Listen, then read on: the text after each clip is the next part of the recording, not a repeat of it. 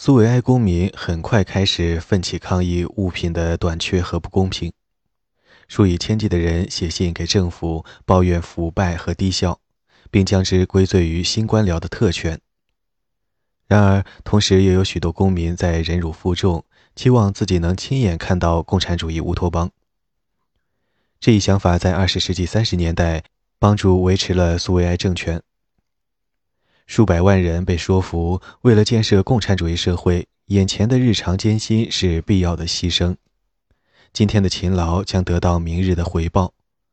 到那时，大家都可享受苏维埃的美好生活。德国社会学家卡尔曼海姆在《意识形态与乌托邦》中提到，1929年，马克思主义革命家倾向于认为。在通向真实而有形的天堂的道路上，要经历一系列战略阶段。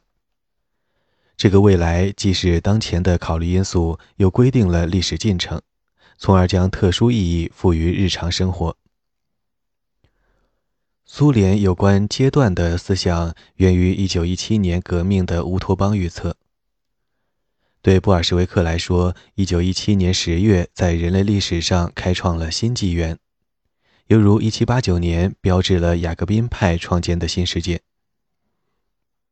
苏维埃的宣传立足于当下，投射到未来，描绘出革命运动不断向前，最终抵达共产主义乌托邦历史的进军。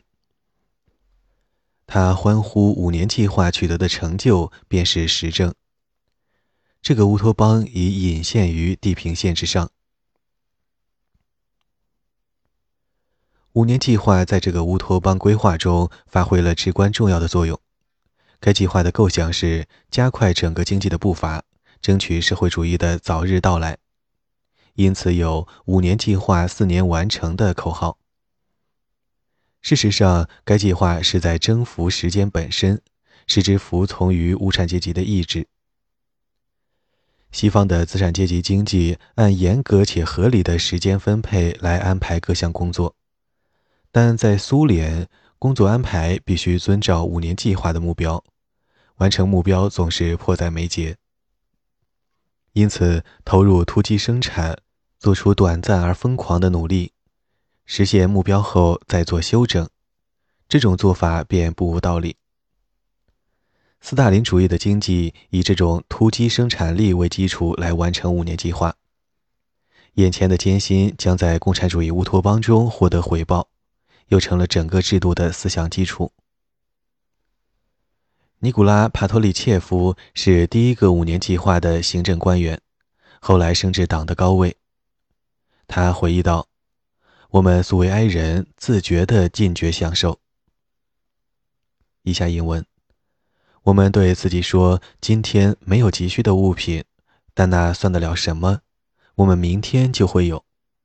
我们坚信党的事业，这就是力量。”我这一代的年轻人为这种信念而感到幸福。以上英文。回首二十世纪三十年代，很多人还记得，他们当初活着是为了未来，而不是眼前。在一九一七年之后成长起来的一代人当中，像帕托利切夫一样的年轻人，全身心沉浸于苏维埃政权的价值和理想，这种感觉特别强烈。对于这一代而言，共产主义乌托邦不再是遥远的梦想，而是实实在在、指日可待的现实。在二十世纪二十年代、三十年代，苏维埃学生的想象中，共产主义即是当前现实的转化：高产奶牛和忙碌的工厂，绝不是遥远的科幻想象。他们如此看待苏维埃的未来，源于从小接受的苏维埃宣传。以及社会主义现实主义的文学艺术。根据1934年作家协会第一次代表大会，社会主义现实主义的官方定义是，在现实的革命发展中，真实的、历史的、具体的去描写现实。而艺术家的功能是描绘出一个新世界，不是他目前的形态，而是他在共产主义未来正在变成的样子。根据柳德米拉·埃利亚舍娃 （1921 年出生）和妹妹马克思娜 （1923 年出生）所说，这个共产主义乌托邦的概念在他们列宁格勒学校的朋友中获得了广泛的认同。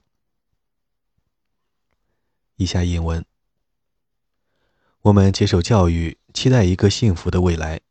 我记得妹妹摔破了我们最心爱的瓷娃娃。我们没有钱，但仍去了百货商店。橱窗里有瓷娃娃的陈列。马克思纳说：“共产主义来临时，我们就能得到这个瓷娃娃了。”在我们的想象中，我们可以看到共产主义。届时，什么都是免费的，大家都会过上最幸福的生活。我们很高兴，都在等待这个美好未来的降临。以上引文。二十世纪三十年代，赖莎·奥尔洛娃在莫斯科长大。他回忆起当年飞速奔向未来的感受，反而是当时的实际情形为幻象。以下引文。我有一个不可动摇的信念：我在这几堵旧墙中的生存，只是在为即将到临的真实生活做准备。新生活将在一栋闪闪发光的白色新房里开始。我会在清晨起来做早操，理想的秩序将统治一切。我所有的英雄业绩也将开始。我同代人中的大多数，不管当时住在哪里，帐篷、地棚、公用公寓，或是被视为豪华的私人公寓，都持有这种临时马虎的生活态度。快点！再快点，朝着宏伟的目标迈向新的生活。一切都能够且应该改变：街道、房屋、城市、社会秩序、人类灵魂。这似乎并不困难。首先，积极分子在纸上勾勒出蓝图，再推倒旧的。不打破鸡蛋是无法煎蛋的。清除瓦砾。然后在清理出的空地上建起社会主义的美梦。俄罗斯就是如此重构的，我们认为也可以照样重塑新人。以上引文。莫斯科是这个乌托邦的建设工地，在共产党人的想象中，即将和现在都已分不清了。莫斯科是正在建设中的社会主义乌托邦。作为一个象征，享有很重要的地位和意义。这个城市充满了动人心弦的美梦和幻想。挖好的地基成了未来的住宅区，教堂的拆除标志了文化宫的耸立。德国共产党人沃尔夫冈·莱昂哈德在一九三五年与父母一起抵达莫斯科。他描述了他们使用地图时遇上的困惑。他们手上一九二四年的地图已经过时。但新地图标出的总体规划的新建筑，实际上要到一九四五年方能竣工。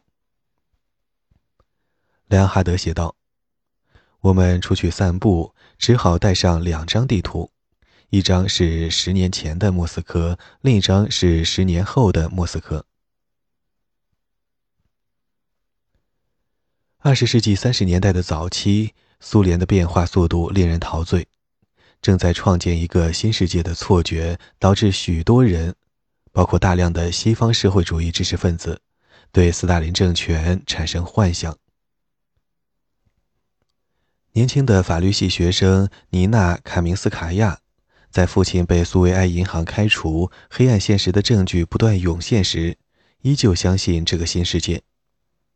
他在回忆录中记下一首欢乐的歌曲，有关江林的幸福生活。他和朋友们至今依然会唱这首歌曲，象征了他们那一代的乐观，以及对父母辈正在经历的悲剧的漠视。信任在我们国家是多么容易，呼吸在我们国家是多么自在。我们光荣心爱的苏维埃大地，我们苏维埃生活是如此精彩。未来的孩子夜晚可能会在床上哭泣，因为没能出生在我们这一代。许多苏联知识分子也受到这种乐观气氛的席卷，对斯大林政权以进步的名义所犯下的恐怖行径充耳不闻，视而不见。鲍里斯·帕斯捷尔纳克在一九三五年四月写信给奥利加·弗雷登贝格，说道：“以下引文。不管如何，我看得越多，就对正在开展的活动信得越深，这便是事实。”虽然很多行为给人野蛮的印象，但人们从未如此高瞻远瞩，如此富有自尊，怀揣如此良好的动机，为了如此重要而清醒的理由。以上引文。纳杰日达·曼德尔施塔姆回忆，她和丈夫诗人奥西普·曼德尔施塔姆有时也怀抱同样的想法。他们曾一度担心，如果未能关注眼前发生的大事，革命会把他们抛弃。奥西普1934年向朋友朗读有关斯大林的鼓动性诗篇，《谋杀犯和农民杀手》，随即被捕。纳杰日达·曼德尔施塔姆观察，相信在共产主义乌托邦名义下的所作所为，要比丈夫的坚信面对现实容易得多。你不可能以将来的砖瓦建造今日的大厦，但明白这一道理的人，事先一定抱了注定一死的心态，随时准备面对行刑队。接受这种对未来的憧憬，需要采取一定的姿态，使自己能够顺利滑向与政权的合作。这意味着接受“党是真理源泉”的说法。对许多人来说，这样的信念涉及不间断的思想斗争：一边是观察现实得来的真理，另一边是党的更高层次的革命真理。他们被迫生活在这两种真理中间的夹缝地带，既承认苏维埃体制的失败，又相信未来的美好生活。他们只有通过政治信仰的自觉行为，才能做到这一点。年轻的党员列夫·科佩列夫曾在1932至1933年参与向富农施暴。他回想起当年如何努力让自己的道德判断，他称之为主观真理，从属于党的崇高道德目标，所谓客观真理。科佩列夫和同伴被他们自己的所作所为吓坏了，但仍在遵循党的路线。如果要做撤退，理由又是他们从小学会鄙视的良心、荣誉、人道主义，即所谓的资产阶级理想，这会使他们陷入恐惧。科佩列夫回忆道：“我们最害怕的是丧失自信，放弃我们神圣的信念，陷入疑惑或异端邪说。”沃尔夫冈·莱昂哈德。也感受到了双重的现实。他加入共青团时，已意识到现实中的苏联完全不同于《真理报》所描绘的。母亲在一九三七年被捕，朋友和老师也被带走，他自己一直生活在孤儿院。如他所说，西方读者读到他加入共青团时的喜悦，可能会觉得诧异。以下引文。不知怎的，我把这些事件乃至自己的印象和经验与我的基本政治信念决然分开，仿佛分属两个不同的层次。第一层关于日常的事件和经历，我持批判态度；第二层关于党的伟大路线，即使有犹豫，我当时出于那套大道理，仍认为是正确的。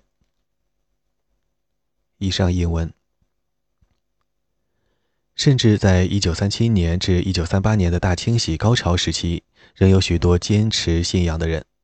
他们以抽象的准则，如砍伐森林时木屑肯定会四处飞溅，或者不打破鸡蛋是无法煎蛋的，为大规模逮捕做出辩护。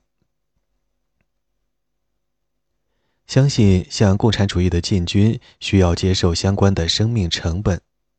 当告诉追随者，他们正在国内外与资本主义元素进行殊死的斗争，直到共产主义乌托邦的最终胜利。希特勒在一九三三年的崛起成了这场斗争的关键转折点。据称，他还进一步证实了斯大林理论的正确。斯大林认为，苏联越接近共产主义，敌人的反抗就会越强烈。当改持更为强硬的立场，迫使怀疑者抛开疑虑，加入反法西斯的斗争，不然就会被谴责为法西斯的走狗。从一九三三年起，党内清洗愈演愈烈，仔细审查个人行为，以清除消极的党员和隐藏的敌人。有的社会阶层被整体定为敌人和异己分子。列宁格勒的贵族和资产阶级的残余首当其冲，其中数千人在一九三四年十二月，党的领导人谢尔盖·基洛夫遇刺后遭到逮捕和流放。任何资本主义旧社会的余孽，前富农、小商贩、吉普赛人、妓女、罪犯、流浪汉、乞丐等等，都因有可能成为共产主义建设的障碍而遭到清洗。从1932到1936年，数万名此类社会有害分子遭到警察的围捕和驱逐出境，其中大多数被送去古拉格。朗读者：宁静的童年。